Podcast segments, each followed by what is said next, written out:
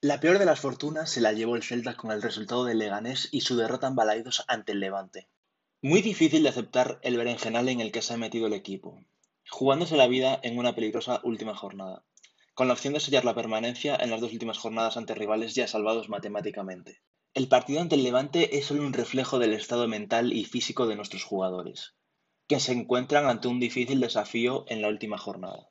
Con los dos goles iniciales de Bardi, los dos por desajustes defensivos, la cara de los nuestros era un poema, pero pudimos irnos al descanso con otra cara tras los goles de Mina y de Aspas. Los fantasmas volvían tras el gol de Mayoral, después de otro error defensivo, y el equipo finalmente no fue capaz de remontar ante 10 jugadores.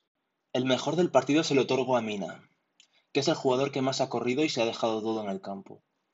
Pero el jugador que más ha salido reforzado de este partido ha sido Radoya, que fue dueño y señor del centro del campo. Tras la derrota del Mallorca, este último queda ya matemáticamente descendido, y nos la jugaremos en la última jornada ante un Leganés lleno de moral tras sus victorias en las dos últimas jornadas.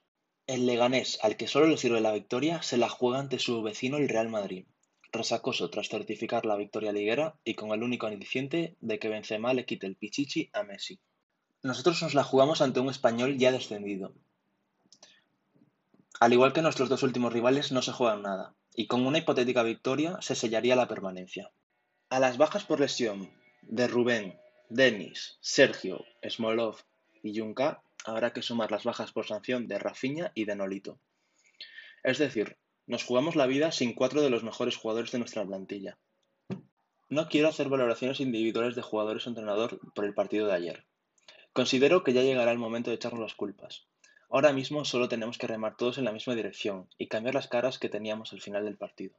Sin más, aún nos queda una bala, y tenemos que confiar en un Yago inspirado que siga agrandando su leyenda. Si esto ocurre, permaneceremos una temporada más en primera división, que es lo que todos queremos.